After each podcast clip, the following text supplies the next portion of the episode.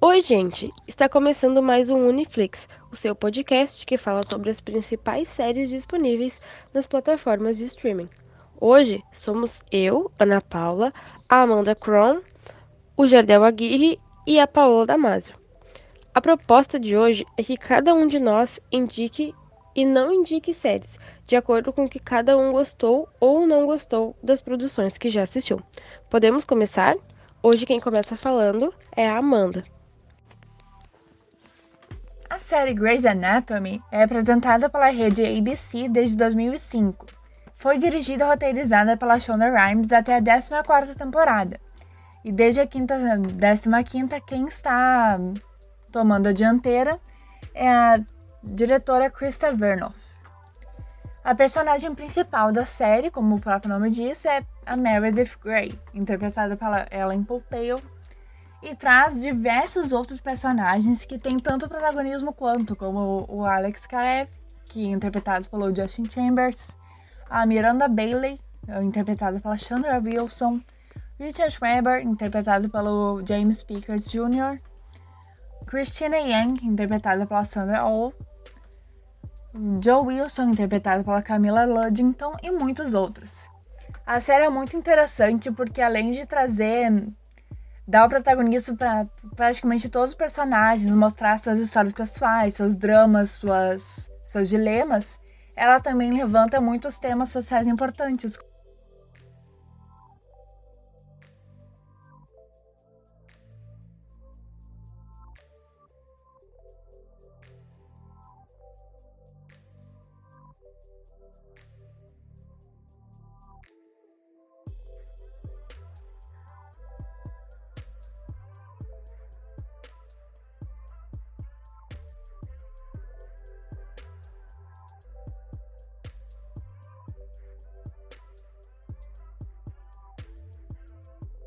Grey's Anatomy, Amanda, eu acredito que seja uma série incrível, porque muitas pessoas assistem, tem 15 temporadas, mas é exatamente pelas 15 temporadas que eu não assisto. Talvez um dia na vida eu tenha coragem de começar a assistir, mas 15 temporadas é muito para mim. Então, é esse o único motivo para eu não assistir. É, Ana, não dá para discordar que Grey's Anatomy é uma série extremamente extensa. Mas olha, é uma das séries que mais vale a pena de ser vista. A minha próxima indicação é a série Supernatural. Supernatural foi criada pelos autores Eric Kripke, Robert Singer, Jeremy Carver e Andrew Deb. Foi estreada em 2005 e produzida pela Warner Bros. Estreou na CW Television Network e um tempo depois entrou também para a programação da CW. Os personagens principais são Jim Winchester, interpretado pelo Jensen Ackles, Sam Winchester, interpretado pelo Jared Padalecki, e Castiel, interpretado pelo Misha Collins, além de muitos outros que entram ao longo da série e vão saindo, às vezes retornam, às vezes não. A história começa com a trama de Jim e Sam Winchester que estavam procurando por seu pai desaparecido, John Winchester, interpretado pelo Jeffrey Dean Morgan. John estava desaparecido há algum tempo porque tinha ido caçar demônios por aí e não tinha voltado. Vampiros e qualquer outro ser sobrenatural que esteja aterrorizando a vida de algum ser humano. Ao longo da série, além de procurar seu pai, eles também vão soluçando. Ao longo da série, além de procurar seu pai, eles também vão soluçando mistérios, a lá Scooby-Doo, não, mentira e ajudando pessoas a encontrar a sua paz, já que elas estão sendo aterrorizadas por esses monstros. A série também mostra várias referências a monstros que a gente já conhece através de lendas urbanas ou até filmes de terror, como por exemplo a Maria Degolada, que eu até já vi em algum lugar, sobre uma mulher de branco que seduzia os homens, na, homens comprometidos na estrada ela aparecia completamente branca, como se fosse uma camisola, um vestido de noiva, pedindo carona. E quando eles davam a carona, ela matava eles, depois de seduzir. E essa, enfim, a série vai tendo vários uh, desenrolamentos. Eles, depois deles acharem o pai e des tentarem desfazer um pacto com demônios dos olhos amarelos e uh, derrotarem ele. Tem a trama do apocalipse, tem. Enfim, é uma cronologia enorme de acontecimentos que e é uma série tão longa quanto Grey's Anatomy. Ela tá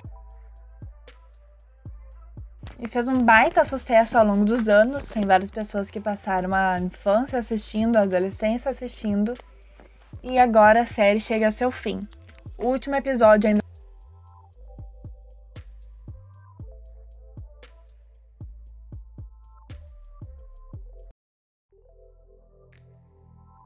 é que mesmo quando os personagens morrem, ainda tem chance deles retornarem depois, porque como é uma série que mexe com o sobrenatural, também mexe com exorcismos e mexe também com a possibilidade de reencarnação. Tem personagens que são bruxas, que sabem fazer feitiços para fazer essas coisas, enfim. É bastante interessante e vale muito a pena acompanhar também. Ela pode não trazer temas sociais como outras séries, e não ser não ter a leveza de Friends, por exemplo, mas é bastante interessante. Muito obrigada, Amanda. Agora é a tua vez, Jordão. E aí, pessoal, tudo bem? Minha primeira indicação de hoje é The Office. Sério, assistam The Office. Ela é uma série americana produzida por Greg Daniels. Ele também produziu Parks and Recreation, que é uma série bem similar a The Office, que também é muito boa, mas hoje eu vou apenas indicar The Office. The Office conta com um elenco muito bom. Tem o Steve Carroll, que faz o Michael Scott, que é o protagonista, ele é o chefe que quer ser amado por todo mundo e é super engraçado, ao menos tenta ser super engraçado. Uh, tem uma frase que ele diz que resume bem ele. Ele fala que ele quer que as pessoas temam o tanto que amam ele. Então, ele é aquele cara que tenta fazer parte de piada interna, sabe? Que força um pouco a barra. Mas ele é muito bom, sério. Eu garanto que vocês vão gostar muito dele.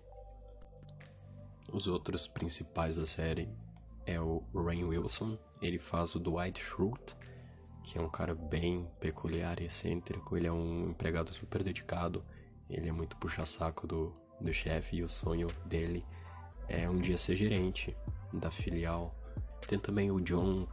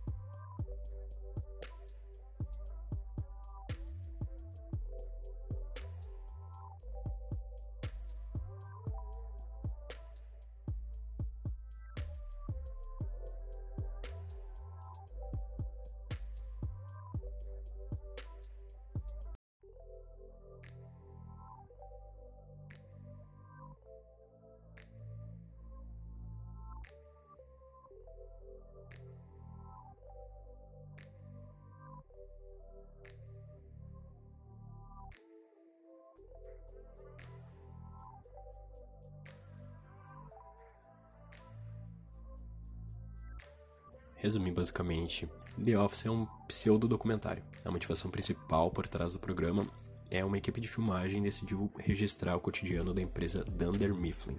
A empresa Dunder Mifflin é um, uma empresa que vende papel. Bem simples, ela vende papel. Então, essa equipe de filmagem decide filmar ali o cotidiano da empresa e dos funcionários. Então, eles também pegam coisas da vida pessoal dos personagens. A primeira temporada ela é um pouco mais ácida. O humor dela é um pouco mais forte, digamos assim.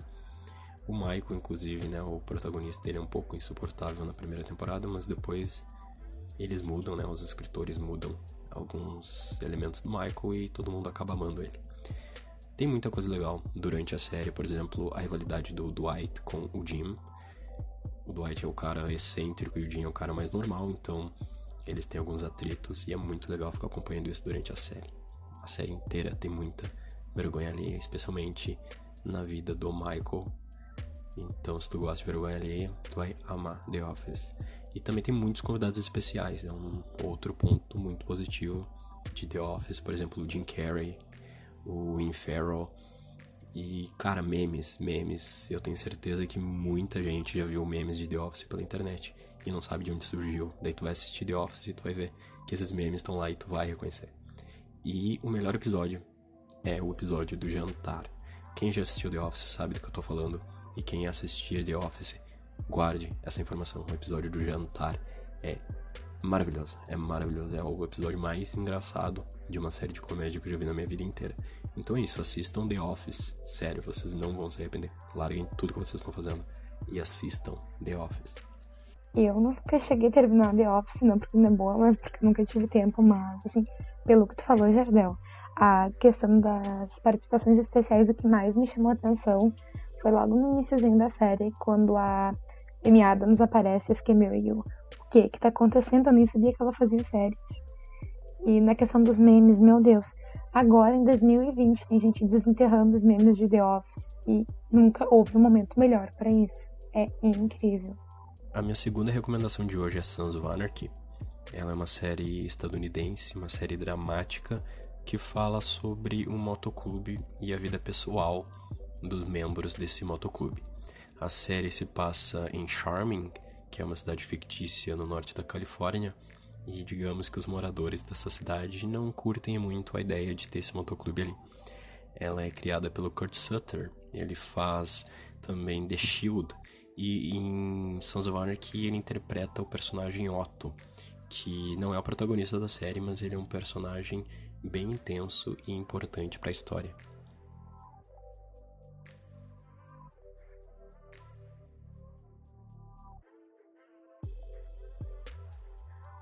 Tem também o Ron Perlman, ele faz o Hellboy, o filme, e ele é o Clay Morrow em Sons of Anarchy. Ele começa a série como o presidente do clube. Daí tem algumas menções honrosas de personagens bem importantes, por exemplo, o Ope, que é o melhor amigo de infância do Jack Steller, que é o protagonista, e também tem o Shib Stelford, que é o digamos, ele vai se tornando o melhor amigo do Jack Steller durante a série. Sons of que teve sete temporadas, com episódios de duração média de 50 minutos. A emissora foi a FX e a transmissão original da série foi de 13 de setembro de 2008 até 9 de dezembro de 2014. O que mais me chamou a atenção em Sons of Anarchy foi os plot twists.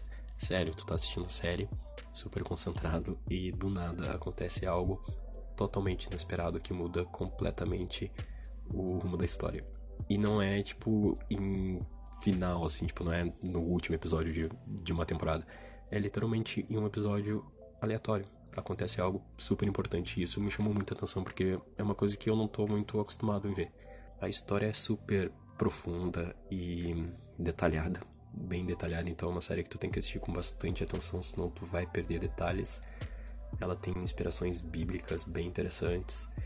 Uh, por exemplo, tem o mistério de uma, uma moradora de rua que aparece nessa série em momentos chave, assim, ela aparece e tu sabe que em dois minutos vai acontecer algo importante para a série. Isso é muito legal porque tem várias teorias na internet do que essa moradora de rua representa. O diretor da série disse que ela é uma representação da imagem de Jesus, mas existem várias teorias dizendo que talvez ela seja o fantasma do, do pai do Jax, enfim. Acho que cabe de cada um aí um, pensar no que, que ela possa representar.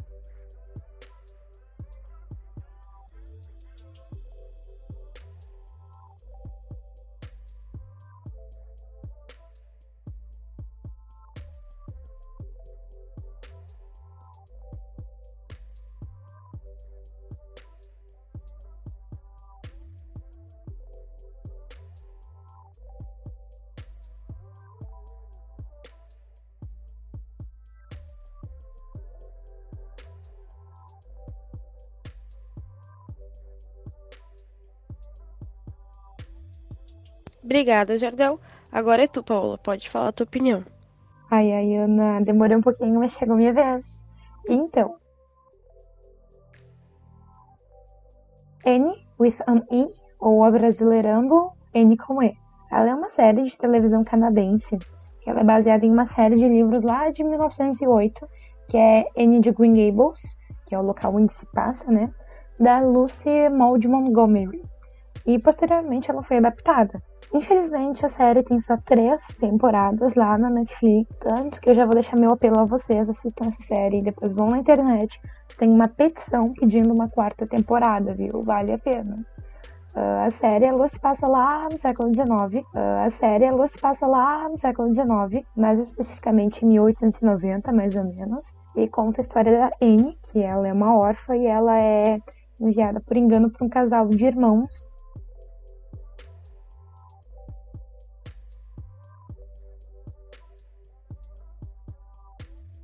Lembra lá do nomezinho do livro? Uhum.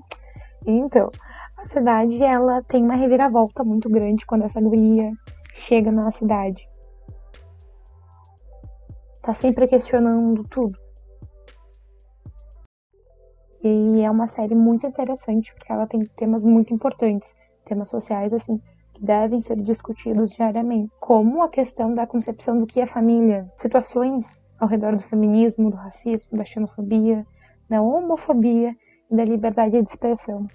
Agora tu pensa pegar tudo isso, que hoje em dia já é algo polêmico de se falar, e retratar lá em 1890. É uma série que assim, ó, agora é o momento de tu que tá em casa em isolamento, se juntar com a tua família na frente da televisão e maratonar, porque vale muito, muito a pena. Olha, é incrível. E assim, se tu não se encanta só pela história, assiste pela fotografia. A série se passa lá na ilha do Príncipe Eduardo, no Canadá, e é uma paisagem lindíssima. A fotografia da série é espetacular e, gente, olha, vale muito, muito a pena realmente dar uma chance. N, Paola, eu ainda não assisti, mas com certeza vai ser uma das próximas séries, porque eu tenho certeza que ela é maravilhosa. Bem, a minha segunda indicação para vocês é a série Outlander. Ela foi desenvolvida pelo Ronald Moore e estreou em agosto de 2014 no canal Stars, onde ainda ela é transmitida. A série ela possui cinco temporadas, quatro delas já estão disponíveis na Netflix se vocês quiserem maratonar, porque em julho ou agosto agora de 2020 eles vão colocar a quinta temporada no catálogo, então fiquem atentos. A série é baseada em uma série de livros do mesmo nome da escritora Diana Gabaldon e ela é protagonizada pela Catriona Balfe, o Sam Hugh e Tobias Menzies. Ela se passa em 1945, pós-Segunda Guerra,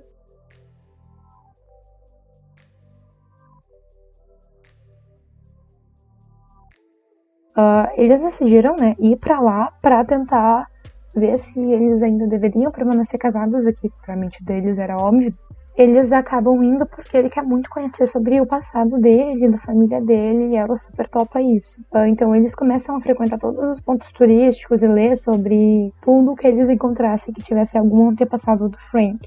Eles chegam a visitar um dos principais pontos turísticos, que são as pedras de Craig Nadum, mágicas, místicas lá naquela região, que fazem a Claire digamos que acidentalmente ou nem tanto, ser transportada até 1743. Sim, 200 anos no passado, onde ela encontra um grupo de escoceses, dentre deles, né, o Jamie Fraser, do capitão britânico uh, Jonathan Blackjack Randall, que é um antepassado do Frank. Essa série é muito interessante porque ela traz o passado e o futuro, né, situações com dois séculos de diferença e é muito interessante ver o desenvolvimento da história, como tudo que acontece no passado impacta no futuro e como tudo que a Claire sabe do futuro impacta no passado. Uh, seguindo exemplos de Jardel, eu quero fazer uma menção honrosa aqui para um personagem muito interessante dessa série, que é o Mortag, que ele pertence ao clã Mackenzie, que é de onde o Jamie faz parte, e ele é padrinho do Jamie. Uh, ele está super presente durante quase toda a série, auxiliando tanto Jamie quanto a Claire a enfrentarem tudo que aparece pela frente. Porque pensem comigo, ela é uma mulher, ela tem conhecimentos medicinais, ela sabe lidar com microcirurgias e toda essa questão de trauma devido à Segunda Guerra. E além disso, ela sabe de muitas coisas que vão acontecer no futuro por ela ter lido sobre o futuro e ter vivido o futuro. Agora imagina uma pessoa com tudo isso, como ela é vista, né, por essa sociedade do século XVIII.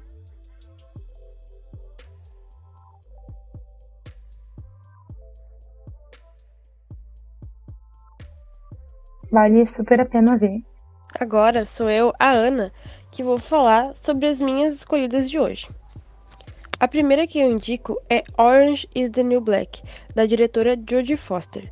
Para mim, uma das séries mais complexas e marcantes que engloba muitos assuntos, como racismo, machismo, privilégios, que as mulheres, principalmente as negras, sofrem no seu dia a dia, porém de uma visão de dentro de um presídio feminino, o que torna a série ainda mais interessante e profunda, porque mostra o lado humano das personagens, que muitas vezes são tratadas de maneira desumana, o que faz com que nós, telespectadores, desenvolvamos sentimentos de carinho por essas detentas e que queiramos muito saber o desfecho da trama.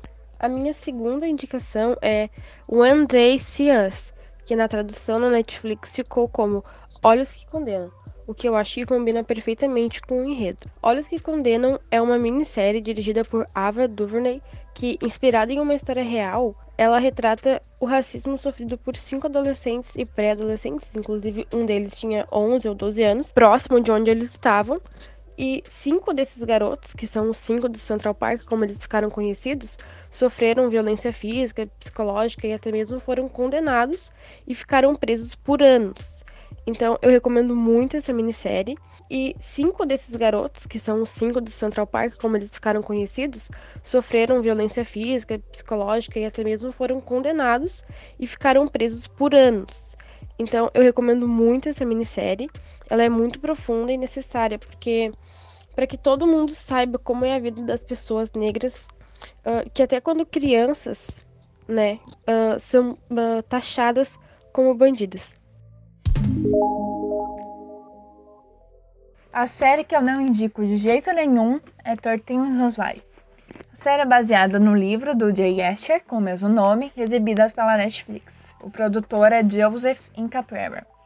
A princípio deveria ser um filme lançado pela Universal Pictures e protagonizado pela Selena Gomez, que, que no final foi remanejada para uma das produtoras executivas, junto com Brian York, Diana Son, Tom McCarthy, Joy Gorman Weddles, Steve Golling, Michael Sugar, Mandy Tiffany e Crystal Leyland, o editora Lelton Beta. Por que, que eu não indico? A série começou com uma ótima premissa que foi como se fosse uma campanha de conscientização sobre como tratar uma pessoa que está em depressão profunda e com sinais de suicídio e também como identificar esses sinais. Uh, o enredo é o seguinte: a Hannah Baker, que foi interpretada pela Catherine Langford, sofria muito bullying na escola, teve como, praticamente como se fossem uns nudes vazados né, foram nudes vazados. Já sofreu estupro e tudo. Aconteceu uma série de coisas com ela que fizeram com que ela fosse pro fundo do poço. Só que antes de cometer o suicídio, ela resolveu gravar 13 fitas e enviar para cada uma das pessoas que contribuiu para que ela chegasse àquele ponto. Ela juntou essas 13 fitas e deu um jeito de encaminhar para o personagem Tony Padilha, interpretado por Christian Navarro, e fazer com que ele encaminhasse essas fitas para cada um dos remetentes. Ela não fez isso em contato pessoal com ele, porque óbvio, se, se ela fizesse isso, ele ia saber antes que ela ia começar. Não ia dar certo o plano dela. Continuando. A princípio a série tem uma boa premissa, porque ela foi baseada em um livro que fala que tinha uma linguagem mais ou menos conscientizadora. O autor, inclusive, já viu se inspirou um pouco, se inspirou um pouco em coisas que aconteceram na vida real dele. Não foi necessariamente um caso real, mas no livro, no final do livro tem uma entrevista que ele deu que mostra que na classe dele, anos atrás, tinha uma menina que cometeu suicídio hum, e uma das coisas que, aconteceu sabia. na série também e uma das coisas que aconteceu na, na série também na escola dele na, na escola que dela era aquela questão de dele. bilhetinhos que, que era aquela questão de bilhetinhos que colocavam nas salas anônimos assim de carinho e poemas anônimos que as pessoas faziam, e tinha um poema específico que se destacou e ninguém sabia de quem era. Começou com essa premissa boa, sabe, de conscientizar, de dizer, ah, não de um porquê, etc. Porém, começou um pouquinho errado também, porque de suicídio da Hannah Baker foi muito, muito pesada. Ela é o tipo de cena que poderia servir como gatilho para quem tem transtornos mentais uh, acabar sendo influenciado por isso. Não que, uma pessoa, não que isso sirva para todas as pessoas com transtornos mentais. E não que apenas isso, e não que apenas isso fosse influenciar, mas é um risco e poderia ser um fator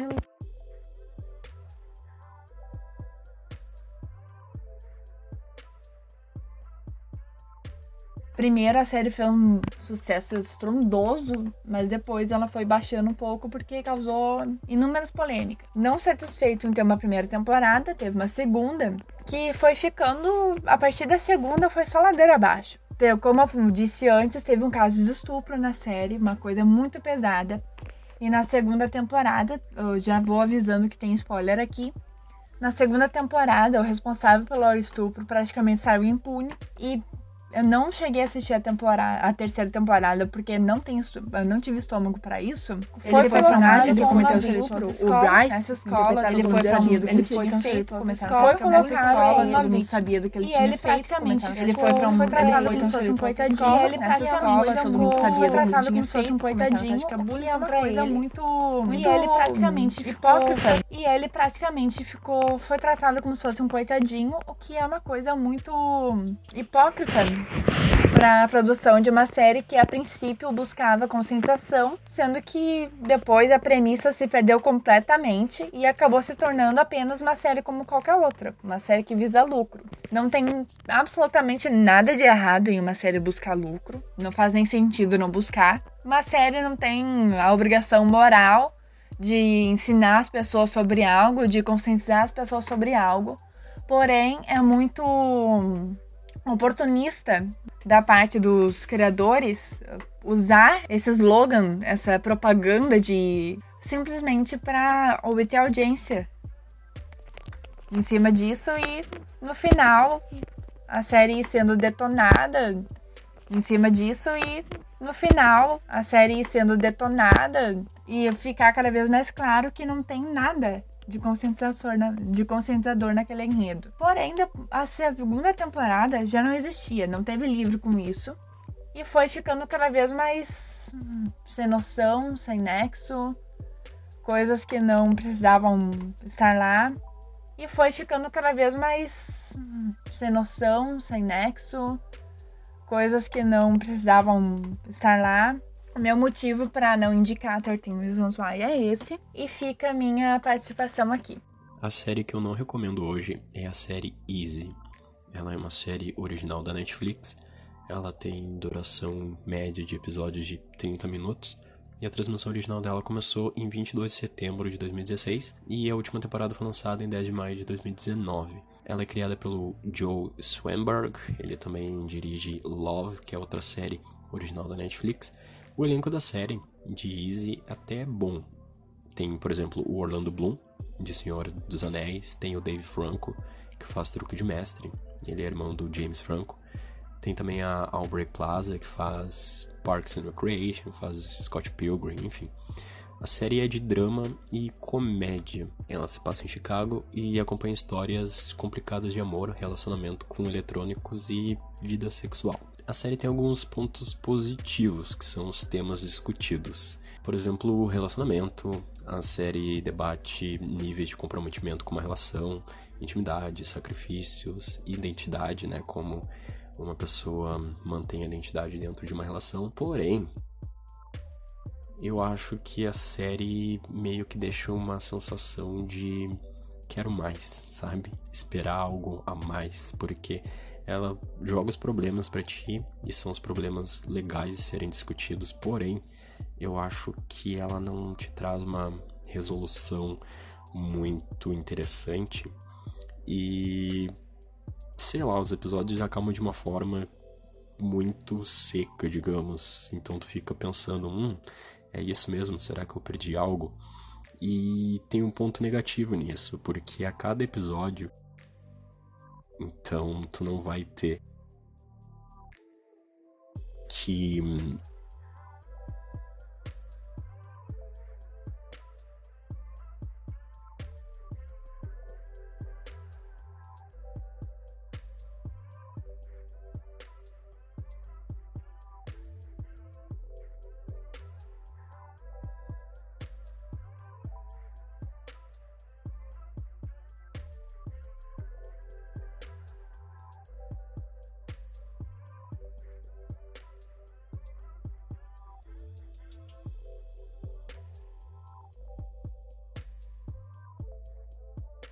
questionamento sobre vida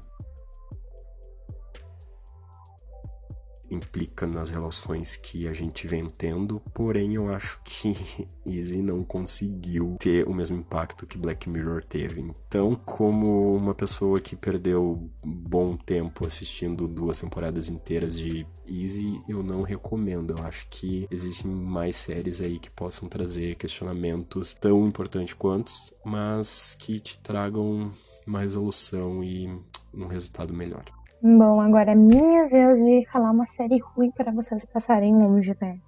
Então, a série querida que eu vou não indicar para vocês é Friends from College, ou Abrasileirando novamente, Amigos da Faculdade. Ela é uma série da Netflix, uma comédia, criada pelo Nicholas Stoller e a Francesca Del Banco, e estreou em julho de 2017 teve duas temporadinhas e foi cancelada, felizmente. Assim, gente, é uma série que, assim, no início da primeira temporada, é uma série que até te prende, sabe? Nos dois primeiros episódios, tu, tu vê o primeiro, tu acha, hum, não é tão ruim.